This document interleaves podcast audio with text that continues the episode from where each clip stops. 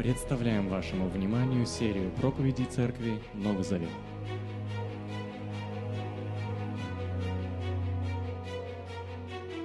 Читаем с вами э, Евангелие от Луки, 11 главу, называемые проповеди «Великий антипод» или «Как не проморгать спасение».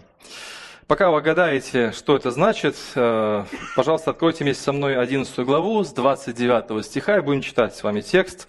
Сегодня он такой достаточно объемный, но очень интересный. Все больше людей собиралось вокруг Иисуса, и он обратился к ним. Как испорчено нынешнее поколение. Требует знака, но не будет дано им знака, кроме знака Ионы – как Иона стал знаком для жителей Ниневии, так и Сын Человеческий для нынешнего поколения. Царица Юга встанет на суде с людьми этого поколения и обвинит их, ведь она с другого конца света пришла послушать мудрость Соломона. А здесь нечто большее, чем Соломон. Жители Ниневии встанут в день суда с этим поколением и обвинят его – они раскаялись, услышав проповедь Иона, а здесь нечто большее, чем Иона. Никто не ставит зажженный светильник в укромное место или под горшок. Нет. Его ставят на подставку, чтобы входящие видели свет.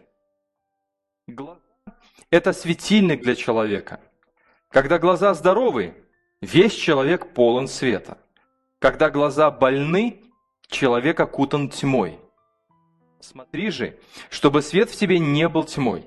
Так вот, если ты полон света и нет ничего в тебе темного, ты весь будешь светиться, как если бы озарял тебя своим сиянием светильник. Когда Иисус кончил говорить, один фарисей пригласил его к себе на обед. А, Иисус вошел в дом и сел за стол – а фарисей, увидев, что Иисус не омылся перед едой, был очень удивлен. Но Господь сказал ему, «Вот вы, фарисеи, хотя и чистите снаружи свою чашу и блюдо, но внутри полны жадности и злобы, глупцы. Разве не один Творец сотворил и то, что снаружи, и то, что внутри? Так раздайте бедным содержимое чаши и блюда, и все у вас будет чистым. Горе вам, фарисеи! Вы платите десятину смяты, руты и прочей зелени, а о справедливости и о любви к Богу забыли. Вот что надо бы делать и о другом не забывать. Горе вам, фарисеи! Вы любите сидеть на почетных местах в синагогах и чтобы вас почтительно приветствовали на площадях. Горе вам! Вы как могилы без могильного камня. Люди ходят по ним – не подозревая об этом. Тогда из учителей закона, один из учителей закона возразил Иисусу, «Учитель, этими словами ты оскорбляешь и нас». Иисус сказал, «Горе и вам, учителя закона! Вы взваливаете на людей непосильную ношу, а сами и палец о палец не ударите, чтобы помочь им. Горе вам! Вы воздвигаете надгробия пророка, моих убили ваши отцы. Вы тем подтверждаете, что одобряете дела своих отцов. Они убивали пророков, а вы ставите пророкам надгробие. Потому и изрекла Божья мудрость. Я пошлю к ним пророков и вестников. Одних убьют они, других будут преследовать. И я взыщу с этого поколения за кровь всех пророков, пролитую от сотворения мира, от крови Авеля до крови Захарии, убитого между жертвенником и святилищем. Да, говорю вам, этому поколению воздастся за все. Горе вам, учителя закона, вы присвоили себе ключи от знания и сами не вошли, и тех, кто хочет войти, не впустили. Иисус ушел оттуда, а учителя закона и фарисеи, обозлившись на него, стали приставать к нему с многочисленными вопросами, чтобы запутать его и поймать на слове. Вот такой большой, объемный, мне кажется, очень интересный текст. По дороге в Иерусалим мы знаем, что Иисус находится в движении сейчас. Он оставил Галилею, и он направился в столицу избранного Божьего народа Иерусалим. И по дороге в Иерусалим он творит чудеса, и он учит. И вокруг, как мы читаем в Писании здесь, собирается очень много людей вокруг него. Но в этой толпе, после чуда, помните, когда Немой заговорил, после этого чуда в толпе раздаются голоса, и мы знаем, чьи это голоса, требующие показать удивительный знак на небе. Представьте себе ситуацию. Вдруг вот человек, обладающий таким недугом, приобретает исцеление, и вместо того, чтобы получить благодарность и аплодисменты, эти люди говорят, слушай, а покажи-ка еще знак на небе, пожалуйста. Чем же не устраивали этих людей чудеса на земле?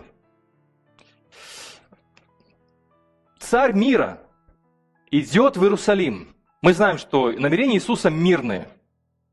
Он идет безоружный, он идет э, без доспехов, без армии. Его только бедняки окружают. Он идет с миром в Иерусалим. А ему объявляют войну. Знаете, как это допустимо? Вот воюют люди. Мы говорим о людях мира, люди войны. Кто начинает, ну, кто начинает войну в этом случае? Мы читаем в тексте. Не Иисус, это точно. Ее начинают люди, окружающие его. А покажи-ка нам знак на небе. Пастыри Израиля или лидеры тогдашние иудеи полагали, что земля находится во власти бесов, а небо во власти Бога.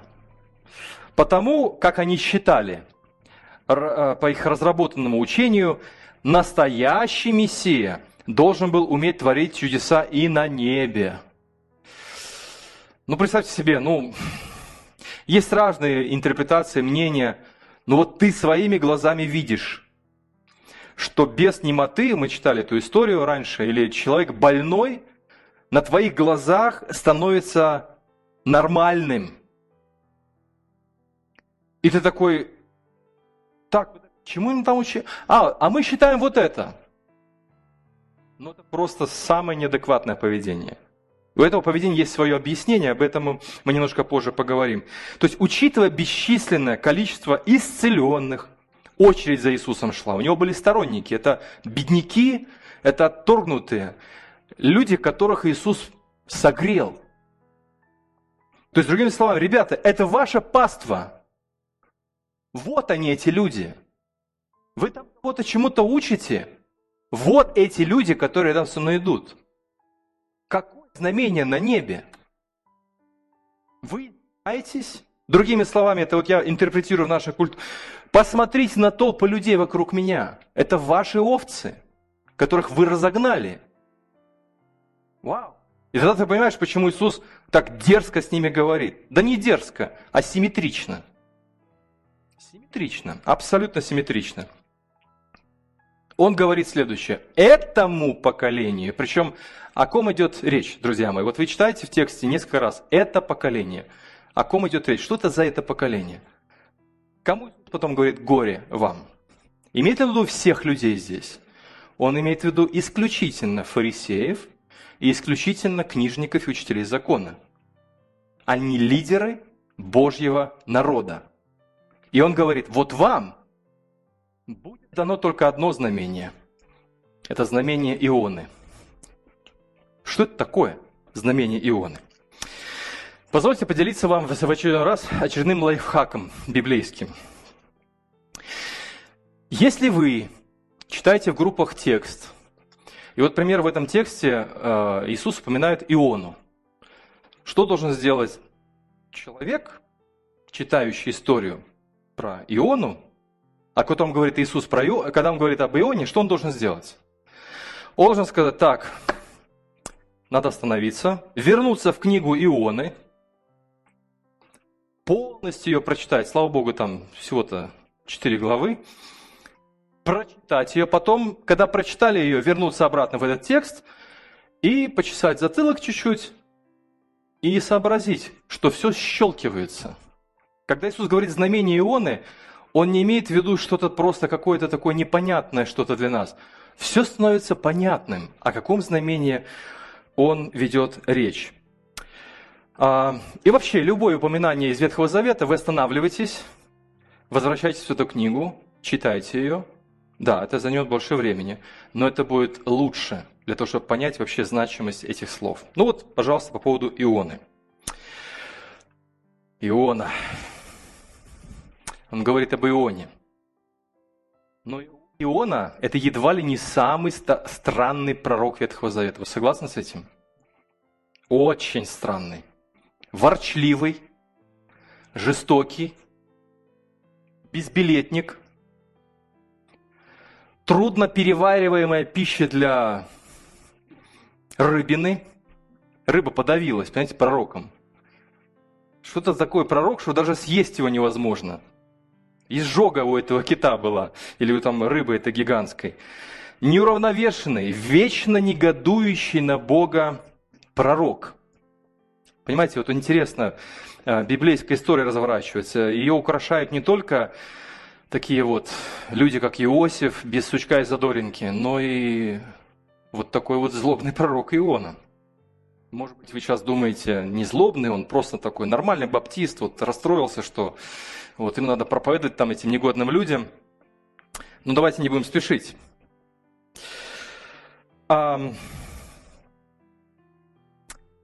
Иисус в данном случае, вы со мной еще, да? А, это абсолютный антипод ионы. Вот давайте включим какое-то полушарие вашего мозга и начнем анализировать.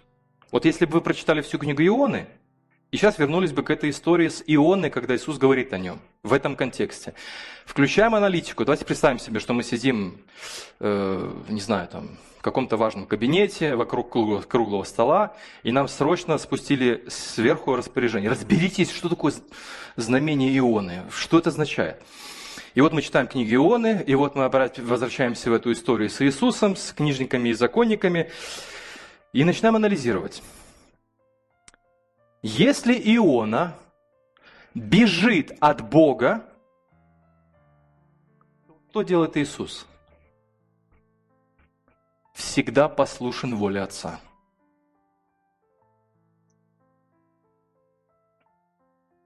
Если Иона исполнен гнева и раздражения по отношению к аудитории своей, то Иисус исполнен добра и терпения. Посмотрите, придите ко мне все.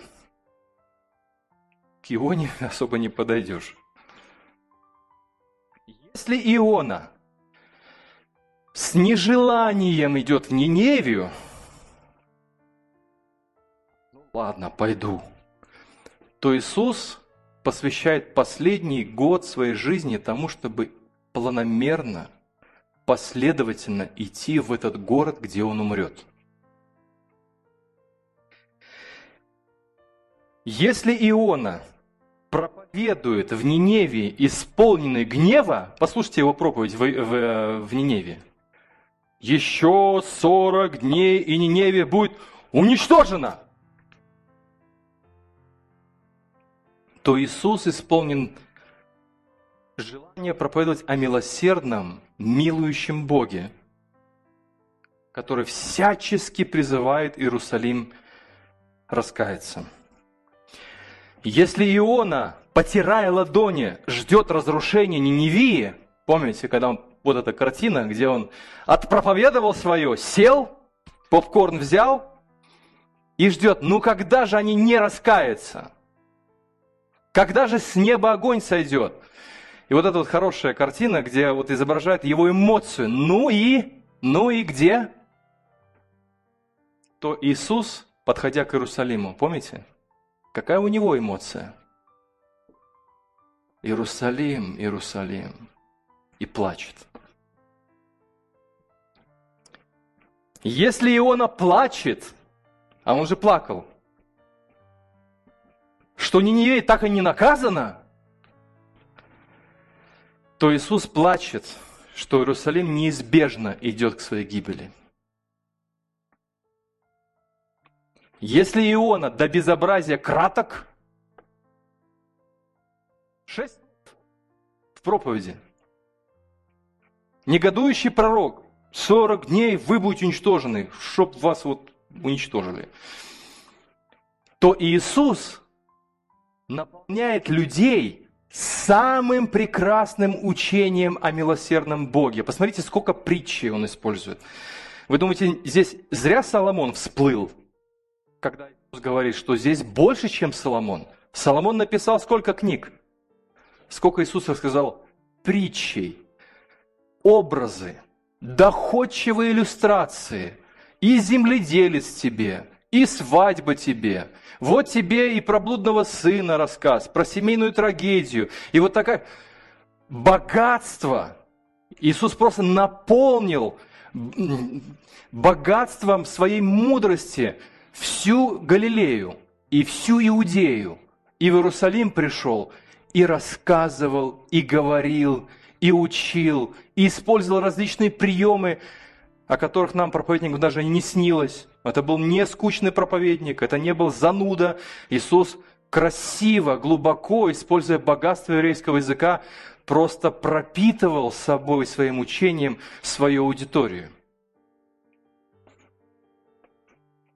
Если от короткой проповеди Ионы ниневитяне раскаялись, вот чудо, да? То обилие мудрости Иисуса, лидеры Иерусалима, остаются глухи. Если Иона предсказывает падение Ниневии через 40 дней, и она все-таки не случается, то Иисус с великой скорбью в своем сердце предсказывает падение Иерусалима. Помните фраза такая, не пройдет и род сей. В Библии род исчисляется как 40 лет. Там 40 дней, тут 40 лет. И это разрушение все-таки наступает. Если Иона угодил в чрево кита за свое непослушание в надежде, что ниневитяне погибнут, то Иисус угодил в чрево земли за свое послушание ради спасения самых отъявленных грешников – и если книга Иона заканчивается так, что непонятно, раскаялся ли вообще Иона, это вопрос, повисший в воздухе. Вот, вот так мы и закрываем книгу Ионы тем, что пророк раздражен, тем, что не погибли невитяне, но погибло растение, под которым он здесь вот сидит. То Иисус молится о прощении тех, кто вбивает ему гвозди. И говорит – Помните, как книга Иона заканчивается? Бог говорит не Ионе, слушай, вот здесь живут люди, которые не могут отличить право от лева. А ты плачешь о какой-то зеленой, зеленом кусте. Как мне не помиловать этот город? Бог говорит Ионе, и книга заканчивается. Иона такое ощущение, что как будто бы не покаялся, а просто такой вопрос повесил. Ну, надеемся, что покаялся. Пророк все-таки Божий. А Иисус висит на кресте и молит, Господи, Ты их прости. Они не знают, что они творят. Как в Ниневии не могли отличить право от лева, так и здесь. Отче, прости им, они не знают, что они творят. Можно продолжать. Вся книга Иона является просто проекцией. И сам Иисус является абсолютным антиподом вот этого пророка, о котором здесь Иисус упоминает. Поэтому, если вы всячески раз встречаете короткое упоминание о каком-то ветхозаветном событии или имени, не думайте, что это просто такая вот красивая фраза, как мы иногда баптисты просто берем стих из Писания. Вне контекста, вне всякой истории, его, его впиливаем там, по благодати Божией мы получили там что-то. Хотя в контексте вообще абсолютно другая фраза. Здесь э, персонажи Нового Завета цитируют Ветхий Завет абсолютно с глубоким смыслом. Но последнее. Если Иисус и Иона явились народу или народам в какой день? В третий день. Три дня был в чреве кита или рыбы, и Иисус был три дня в чреве земли, в могиле. И когда они явились на третий день, и Иона, и Иисус, они несли весть о Божьем суде. У Иона должен был состояться через 40 дней, и он не состоялся. А Иисус предсказал разрушение Иерусалима и Иудеи через 40 лет. И он, мы знаем, вот такое знамение Ионы. вот вам, ребята, другого знамения не дастся. Вы столько видели, вы столько слышали, вы столько... Вы, вы, ребята, понимаете, кто я на самом деле? И вы мне еще просите показать знамение на небе? Вам не будет знамения. Не будет. Вы только увидите, как все падает. И вы увидите свою гибель. Лука подливает масло в огонь.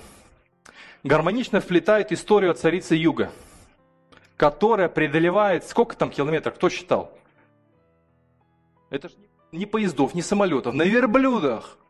Она идет с другого конца земли. Чего ради? Видите ли, она услышала, что царь израильский, а Иисус тоже царь израильский, тут тоже интересное сравнение, обладает такой мудростью, что надо убедиться, что там за мудрость такая. И она пришла, она просто была в шоке благоговейном. И она одарила царя израильского несметными богатствами в благодарность за то, что она услышала хоть одного мужчину, который адекватно размышляет. И причем не просто мужчина, а мужчина, обладающий божественной мудростью. Издалека царица приходит и дает ему несметное богатство. А Иисус говорит, я пришел к своим сам. И вот эти вот ребята, законники фарисеи, они подарков не дали. Они даже на обед пригласили его, знаете, и даже руки не, и ноги ему не омыли, ничего не делали ему. Ты должен быть благодарен, что мы вообще тебя позвали в свою тусовку. Что же происходит? Иисус идет как царь мира, но по дороге в Иерусалим ему объявляют войну люди, которые отказываются принимать его как Мессию. Другими словами, знаете, есть такая ситуация вот в жизни многих, некоторых людей повторяется или происходит, что бы ты ни делал, ты нам не нравишься, точка. Переживали когда-нибудь такое или нет? Вот что бы ты ни сделал, все, просто по определению, априори, ты не наш. Исторически отвергнув мессианство Иисуса, лидеры Израиля привели к страну к непоправимой трагедии. Сначала они услышали о воскресении Иисуса. А кто донес фарисеям воскресение Иисуса? Помните? Знамение Ионы. Он сказал, вам ни другого знамения не останется, кроме знамения Ионы. Им доложили, что вот Иисус воскрес, и они заплатили огромные деньги, чтобы никто никому не рассказывал. Раз. И знамение Ионы заканчивается тем, что эти люди, которым примерно 30-40 лет, прибавьте еще 40 лет, под 80, под 90, они своими глазами видят, как рушится Иерусалим, как была не разрушена Ниневия. Знамение Ионы. Гибель города и храма. Непоправимая трагедия. Я хочу поделиться с вами некоторыми уроками. Во-первых, сознательное отрицание Бога его слов, его дел имеет разрушительные последствия. Есть разные ситуации, когда люди много знают о Боге, они много знают истории из Писания, они выросли, возможно, в христианской семье, или, может быть, у них родственники христиане, или, может быть, им очень много говорили о том, что кто такой Иисус, что такое Евангелие. И вот этот багаж, он копится, копится, копится, и ничего не происходит. Вы знаете, рано или поздно человек подойдет к ситуации, когда ему нужно просто выбрать, что с этим багажом делать. И вот до этой ситуации дошли книжники и фарисеи. Они ходили за ним, да, ну как бы там в бок как бы его локтями так вот э, пинаете, проверяя его, свой, не свой, чужой. И тут просто, а покажи нам вот это вот. «Э, не покажу. Вам что, мало? Вам такое это дастся. И они обозлились. И они выбор. Они пошли против очевидного Мессии. Интересно, а,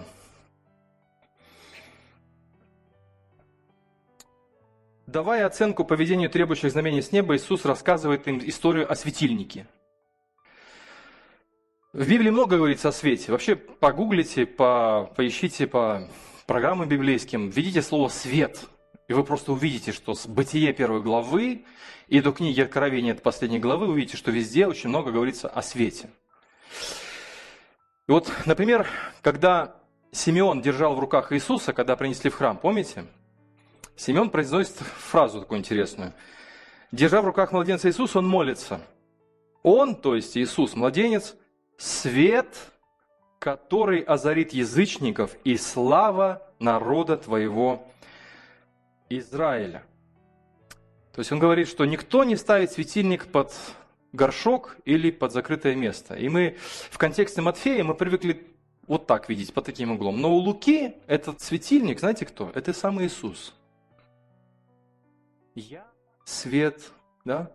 Вы свет миру, я свет миру. А помните Евангелие от Иоанна, что пришел свет в этот мир – чтобы обнаружились дела человеческой тьмы. То есть там очень много идет игры а, с книгой Бытие, с сотворением, когда Бог сказал, да будет свет, и вот пришел Иисус, и пришел истинный свет, который озарил всех людей. И Иисус это светильник Израиля и мира. И что делали фарисеи? Они его пытались под горшок поставить, ну, закрыть его. Или потушить, перекрыть кислород. А ты нам на небе покажи. А у тебя не то. И они спорили с ним для того, чтобы просто дискредитировать его погасить этот светильник.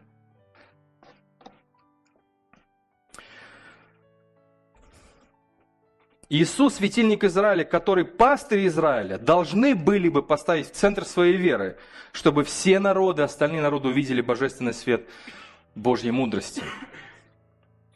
Вот он, светильник, он стоял в храме, мы знаем, что он стоял внутри святилища. И этот огонь, когда ну, что должно было светильника происходить в храме? Он должен был всегда гореть, никогда не гаснуть. То есть его зажигали в празднике, он должен был всегда освещать святилище в храме. Иисус говорит, я свет миру. Он говорит, что не ставит светильник под стол в храме, где вы видели, что семисвечник стоял внизу. Он стоит на открытом месте, озаряя все помещение храма. Я свет. Вы меня пытаетесь потушить, так сказать. Но пастыри Израиля сделали все возможное, чтобы перекрыть кислород этому огню. Смотрите, что происходит. Они обсуждали не, чудес... Они обсуждали не чудеса Иисуса, а то, что он не умыл руки перед едой. Ну, это же как-то, ну, даже не просто перед едой умыл, там целая церемония была омовения. Э, хирурги вообще отдыхают э, по отношению с той церемонией, которую фарисеи творили. Там, вы видели, как хирурги умывают руки перед операцией? Это же мучение. Там он вышел, поздоровался с кем-то из хирургической, и опять все то же самое, вот это все, каждый пальчик, каждый ноготь, вот так все из-под ногтей, там все, вот все, все, все, все. Потом, чтобы вода стекала не вот так, потому что грязная вода стекает на пальцы, а наоборот, на локти. Э, если вы видели, когда-нибудь посмотрите в Ютьюбе, как хирурги моют свои руки. Так вот, они, это детский сад по сравнению с тем, а, что делали фарисеи перед едой. И вот Иисус за стол ложится и как бы не умыл все эти, вот не соблюл все церемонии. Да, ребята, с вами только что исцелили человека, а он не умыл руки перед едой. Они обсуждали не исцеление женщины, а день, в который она была исцелена. Они обсуждали не освобождение немого человека, а требовали показать чудо на небе. Глаза любого фарисея настроены так, что он видит не умытые руки Иисуса, а жадности и злобы в своем сердце. Не видит. Вот это дискурс гибели – когда ты видишь во всех, а в себе не видишь. Вот есть такой термин в Писании – «сыны погибели». Вы думаете, просто какое-то абстрактное понятие «сыны погибели»? Нет, это вот сыны погибели. Они видят все вокруг, в себе ничего не видят. Ни зависти, ни жадности. А нам нечем работать, так у нас все в порядке, это у них не все в порядке.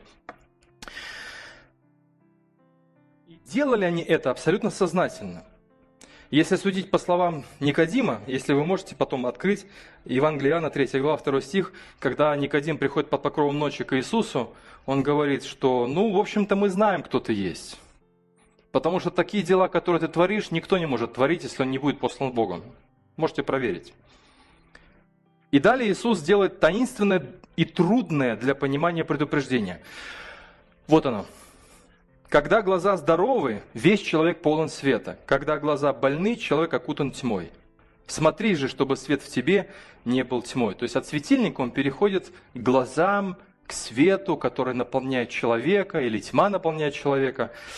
На самом деле речь идет не о том, чтобы улучшить свое зрение, как сохранить хорошее зрение. Иисус говорит, что их глаза больны. То есть больные глаза отказываются признавать то, что они видят. Это же не просто слепота. Это ты, вот есть такая, такое состояние у человека, например, ну, из жизни пример такой. Предположим, мне сказали что-то сделать. Я иду сфокусирован на том, что мне нужно сделать. И по дороге я не замечаю другие действия, которые я сделал. Например, там взял, переставил или переложил ключи в другое место. У меня было такое. Я просто бессознательно, вот думая о чем-то другом, взял ключи от машины, переложил их в другое место. Мой разум просто не сработал. А потом вдруг мне понадобились ключи. И я, представляете, полтора часа искал. Вот был случай в моей жизни, я полтора часа искал, или там около этого, больше часа так точно, ключи от машины. И я совсем неожиданном месте. В корзиночке, там, где лежат заколки, вот, и мои ключи от машины лежат. Как они там оказались? То есть ты видишь, но ты не осознаешь, что ты видишь, или ты отказываешься осознавать, потому что ты думаешь о другом. Больные глаза отказываются видеть очевидное, потому что погружены во мрак. И эти слова, кстати, перекликаются с пророком Исаией. А, вот, пожалуйста, выдержка. Они говорят, то есть Исаия говорит о людях, которые отвергают Бога. Ну же, пусть дела его станут видны побыстрее. Мы хотим на них посмотреть. То есть покажи нам знак с неба. Пусть же придет и свершится то, что предрек Святой Бог Израиля. Вот тогда мы убедимся. Горе тем, кто зовет зло добром, а добро называют злом. Свет подменяет тьмою, а тьму светом.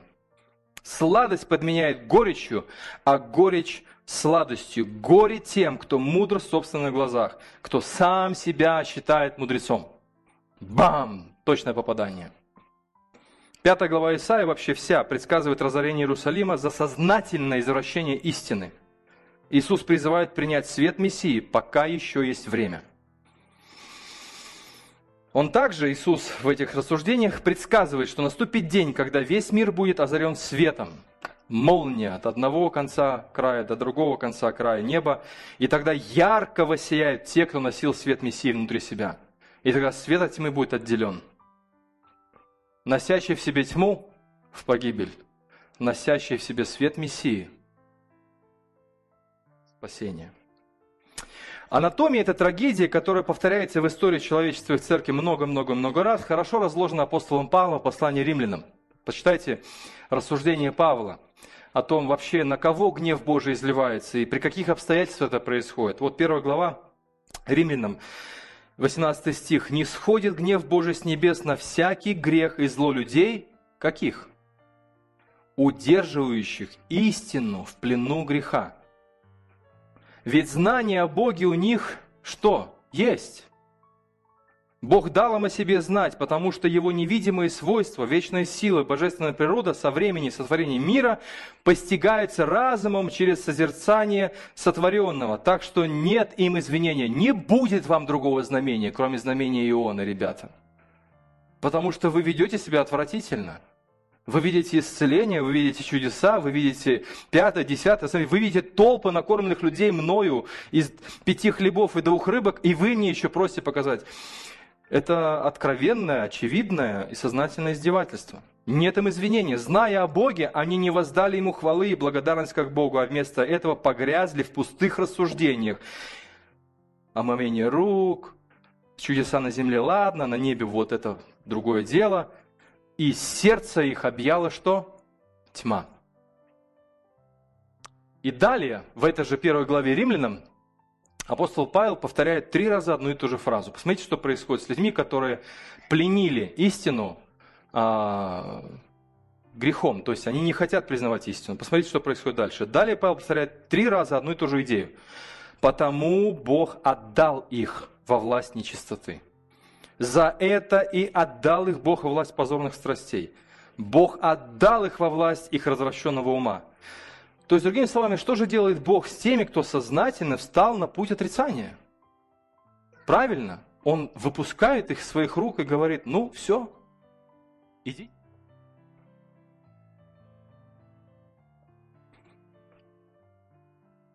Писание Бог отдает на произвол судьбы тех, кто осознанно воспротивился Его любви и тем знаниям, которые мы имеем. Вся земля наполнена знаниями Евангелия. Сколько раз ты слышал Евангелие? Правильно, идет время, работа продолжается, но когда наступает момент, поворотный момент, и что ты выберешь? Какое будет твое решение с тем багажом, который у тебя есть? Вот оно. Вот оно. Те же, кто повернулся к свету Мессии, ярко воссияют, когда Мессия вернется в этот мир, чтобы остановить свое царство. Второй вывод. Лидеры несут ответственность перед Богом. Лидеры несут ответственность перед Богом. С кем больше всего Иисус полемизирует? Он полемизирует не просто с религиозными людьми, он полемизирует с теми, кто назвал себя пастырями. Часто упускается это из виду, что Иисус обличал не просто людей, а предводителей, лидеров, которые несли ответственность за свой народ перед Богом. Они были призваны, к чему были призваны а, люди, знающие закон Божий? Судите справедливо, защищайте вдову, вступайте за сироту, Помогите бедному. Если ссорятся братья твои, то разреши вопрос и не взирай на лица, потому что Бог не взирает на лица. Суди справедливо. То есть ты должен был понять, что закон Божий выше твоей личной выгоды и твоих личных интересов. Если ты пастор, если ты руководитель, а там целый синедрион был, фарисеи, садукеи и все прочие вот, э, люди, которые называют себя «я лидер, я знаю закон», книжники, они призваны были судить справедливо вершить и помогать бедным. А что же увидел Иисус? За ним шла толпа обиженных и обездоленных. Вот кто. Вот, говорит, до чего вы давили народ. Вы думаете, как умыться правильно перед едой? Ребята, у вас чаша преисполнена. Видите ли слова там в конце истории? Опустошите ваши чаши, тогда вы будете чисты. Я представляю такую картину. Иисус в простой одежде, Назарянина, лежит, а там обилие, признак Божьего благословения – Видишь, как Бог меня благословил, как Авраама, как Исаака, как Якова. У меня много еды. Кушай, Иисус. Он говорит, ребята, вы не видите, вы жадные, вы злобные. Лучше не руки очищайте, очистите ваши тарелки, отдайте тому, кто лежит у вас под двором. Вау! Это революция, которая совершает Евангелие прежде всего внутри сердца, расставляя правильные приоритеты, а вы взяли и извратили закон Божий и сделали его средством личного обогащения – Бух. Израиля создали свою параллельную действительность, которой они благословенны у Господа, а их овцы, за которых они отвечают, больны, оставлены, никому не нужны. Ни мужчины, ни женщины, ни вдовы. Две лепты принесла вдова – а нет изобилия жертвовали. Иисус говорит, ребята, смотрите, она пожертвовала больше всех. А потом говорит, горе вам, фарисеи, что объедаете дома вдов. Вы создали коррупционную систему, в которой эти бедные вдовы вынуждены последние отдать свое пропитание. Горе вам, прокляты вы, горе вам, горе вам, горе вам. Иисус на мгновение здесь вот добрый, милостивый Иисус, милосердный Иисус, протягивающий руку к прокаженным, обнимающий детей, а, благословляющих женщин, которые приходят к Нему со слезами. Он превращается в ветхозаветнего пророка.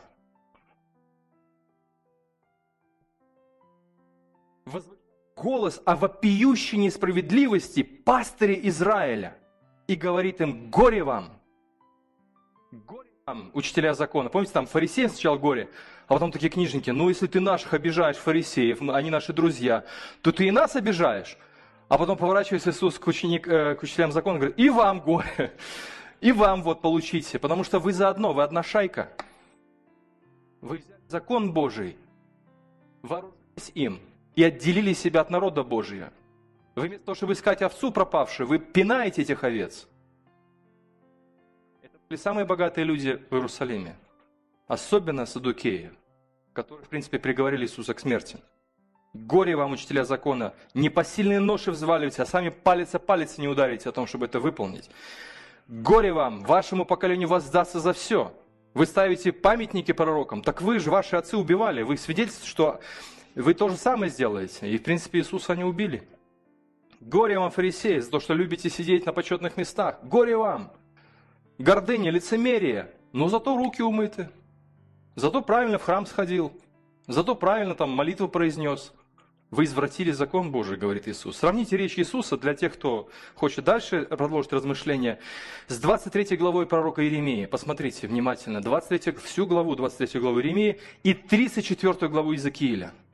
Иисус просто вобрал в себя с концентрат и сказал, вот вам, о вас говорили пророки, что пасете себя, пастыри, а не народ свой.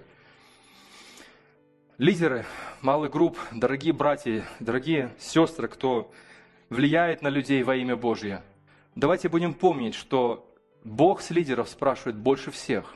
Вот почему Иисус, можно так сказать, ответные действия военные вел против фарисеев. Потому что они задирали его. Он говорит, вы прокляты, потому что имеете ключи от царства, а и сами не вошли, и другим не даете войти. Лидеры, на нас большая ответственность. Быть добрыми пастырями, заботиться о слабых, обращать внимание на людей, которые только растут идут вперед, делая первые шаги в вере. Наша задача обратить всю свою ответственность на этих людей, не бросать овец, не пинать овец, не выгонять овец, наставлять их с терпением, как Павел учит. Пожалуйста, пасите Божье стадо, которое у вас как? Денно и ночно. Потому что за это стадо Иисус пролил свою кровь. Хотя среди вас будут волки. Вот они, волки. Вот такие волки тоже бывают, к сожалению. Поэтому лидеры, дорогие братья, дорогие друзья, давайте будем помнить, что Бог оценит лидеров. Вот Иисус дал свою оценку лидерам Израиля. И, наконец, третий урок. Бог ищет осознанного и внутреннего поклонения. Настоящее поклонение Богу – это ни много ни мало. Желание выполнять повеление Бога от всего сердца. Как мы читаем в 118 псалме, «Сокрыл я где заповеди Твои? В сердце моем». Иисус послушный Сын Отца, и Он соблюдает Его повеление с радостью. И даже по жизни Иисуса, да, Он Бог, но Он как человек, Он ведет себя непринужденно. Не в том плане, что «Ой, пойду сегодня заповеди Божьи исполнять». Господи, как я устал. Ну ладно, Ты же мой Бог, пойду выполнять Твои заповеди, буду любить, прощать. Мы видим, что Он выполняет Божьи заповеди как-то вот с радостью. Правда? И вот Иисус искал, искал того же у лидеров Израиля. И наталкивается на что? Как мы читаем в тексте? Жадные и жестокие. Ребят, вы что? Вы имеете самый сокровенный закон Божий, заповеди совершенные, которым восхищаются язычники, и вы гнобите своих, вы друг друга съедаете. Там битвы были постоянно между в между фарисеями, садукеями. И мы даже видим в Деяниях апостолов, когда апостол Павел, будучи фарисеем, кричит, ребята, фарисеи тут меня за воскресенье из мертвых судят, и там вот начинается драка между ними. Это был постоянный фон, на котором ребята дрались все время. Ну, в принципе, сегодня тоже такое происходит когда пастыри собираются из разных церквей и начинают обсуждать там музыку, культуру, это пфф, не приведи Господь. Забываем главное – внутреннее, осознанное, искреннее поклонение. Вот чего искал Иисус, пришел в этот виноградник, а там пусто, шаром покати. Ветвей много, а плодов вообще ничего нет. Да? Поэтому, говорит, в этому поколению воздастся за все. Вся духовность лидеров Израиля была завязана на внешнем формализме, что приводило к гордости и стычкам. Учителя закона возглавили, можно сказать, движение от падения от Бога. При всем том, что внешне все было окей храм на месте, там жертвы приносились, светильник горел, огонь в жертвеннике, там благовоний не, не газ, значит, люди на праздники ходили, значит, там и в омовение делали, там все было просто, комар носа не подточит. Правильные жертвы приносили, все было идеально, формально. Ну, говорит, вы, ребята, вы смотрите, вы мертвые внутри, вы как гробы окрашенные, у вас внутри жизни нету. Бог ищет осознанного, и внутреннего поклонения перед Богом. А это ни много ни мало, чем искреннее желание быть покорным и быть послушным повелением Отца от всего сердца, так как Иисус повиновался своему Отцу от всего сердца. Поэтому Иисус всегда учил, что посвященный Богу человек – это человек Божьего Царства, покорный Божьему управлению, который с радостью подчиняется его требованиям. И тот мытрь, когда стоял, помните, в храме, бил себя в грудь, он говорит, он больше оправданный, потому что он отвечает требованиям Божьего Царства. В смирение надо приходить в Его присутствие. В покаяние нужно приходить в Его присутствие. И чего ждал Иоанн Креститель от толпы людей, которые приходили к Нему? Он ждал покаяния, потому что покаяние – это единственное необходимое условие, чтобы начать покорную и послушную жизнь царю, объявившему амнистию. Подлинный путь духовного счастья – это желание угодить Творцу, друзья. Это не законничество. Когда дети хотят угодить, понравиться своим родителям, быть благодарными, искренне, у меня язык не повернется сказать, что это законничество. Законничество – это внешний формализм, который ты должен сделать, поставить плюсик себе и жить дальше по-своему. Пришел, отбыл и пошел кутить дальше, как кутил. Пришел, сделал маску такую хорошую, помолился, там, попастился, рассказал, как тебе Бог что-то открыл, и пошел дальше творить свои дела. Вот это законничество. Вот это легализм, вот это фарисейство, это лицемерие. Двойная жизнь, двойные стандарты. И при этом формально все окей. Не отлучен, Вроде никем не замечен, там не, ну, там не заметили, там не... Все окей, все мне в порядке. А как только обнаружили, опа, ой, да, да, да, да. Вот это и есть двойная жизнь. А Иисус искал поклоняющийся как? В духе и в истине. Не на этом месте, не на том месте, а поклоняющийся всегда в духе и в истине. Это путь послушания Отцу, это желание быть добрым и верным слугой. Быть человеком царства значит быть человеком мира. Безоружным, без, не, острые зубы показывает, да, человечеству, а нести благость. И если против нас ведут военные действия, так уж случается в истории, что да, против христиан ведут войны. Гонят их, там, обзывают их, клевету распространяют. Какой наш ответ будет? Людей Божьего Царства, людей мира.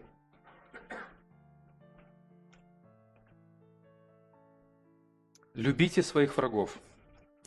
Молитесь за тех, кто преследует вас. Только так, говорит Иисус, вы станете сынами своего небесного Отца, потому что Он велит восходить солнцу и над добрыми, и над злыми, и посылает дождь и для праведных, и для грешных. Люди войны получат войну. Люди мира насладятся миром с Богом. Помните? Призываем вас, примиритесь с Богом.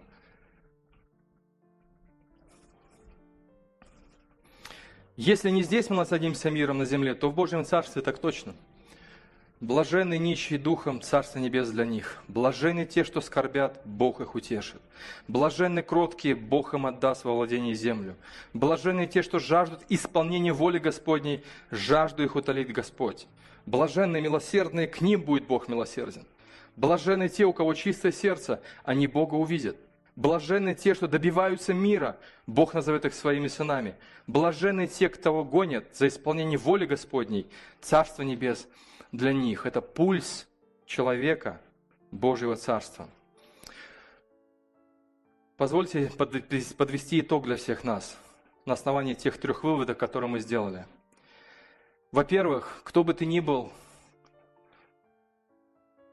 там в просторах интернета или здесь в собрании – Никогда не отрицайте очевидного, то, что Бог говорит или делает.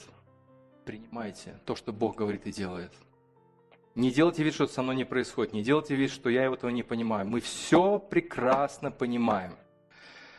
Поэтому не будем играть с Богом в игры. Если Бог сказал, давайте будем серьезно к этому относиться. Если Бог повелел, давайте будем серьезно это принимать.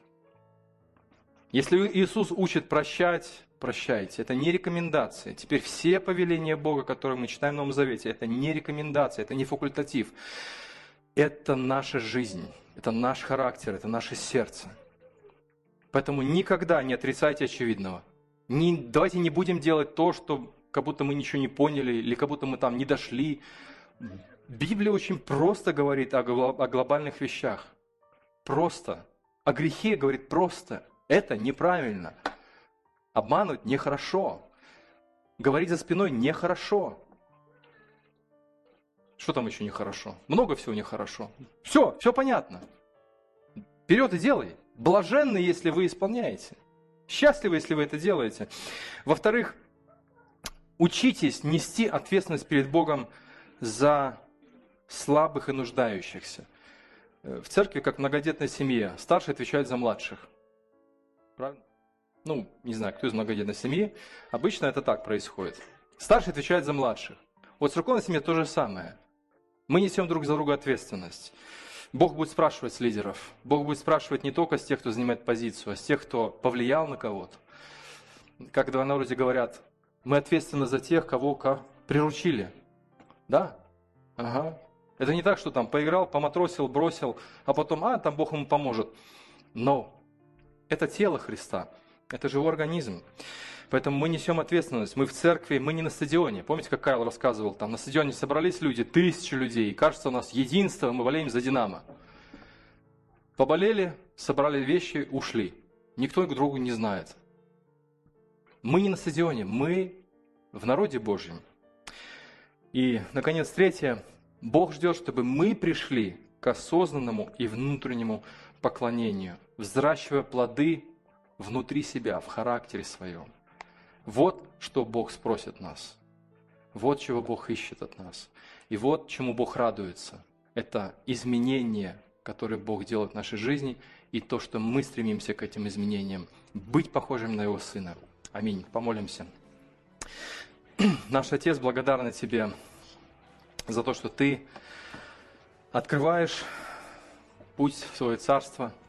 Ты открыл его благодаря жертве Христа. Благодарим Тебя за смерть Твоего Сына, за то, что Ты воскресил его из мертвых.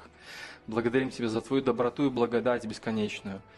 И мы просим Тебя, Отец, чтобы Ты предостерег нас сегодня, а, каждого из нас, от самообмана, от лицемерия, от какого-то двойного стандарта, чтобы тот багаж знаний, который у нас есть, чтобы всем нашим сердцем мы возлюбили Твое Слово, Твою истину, Твои заповеди, Твое повеление.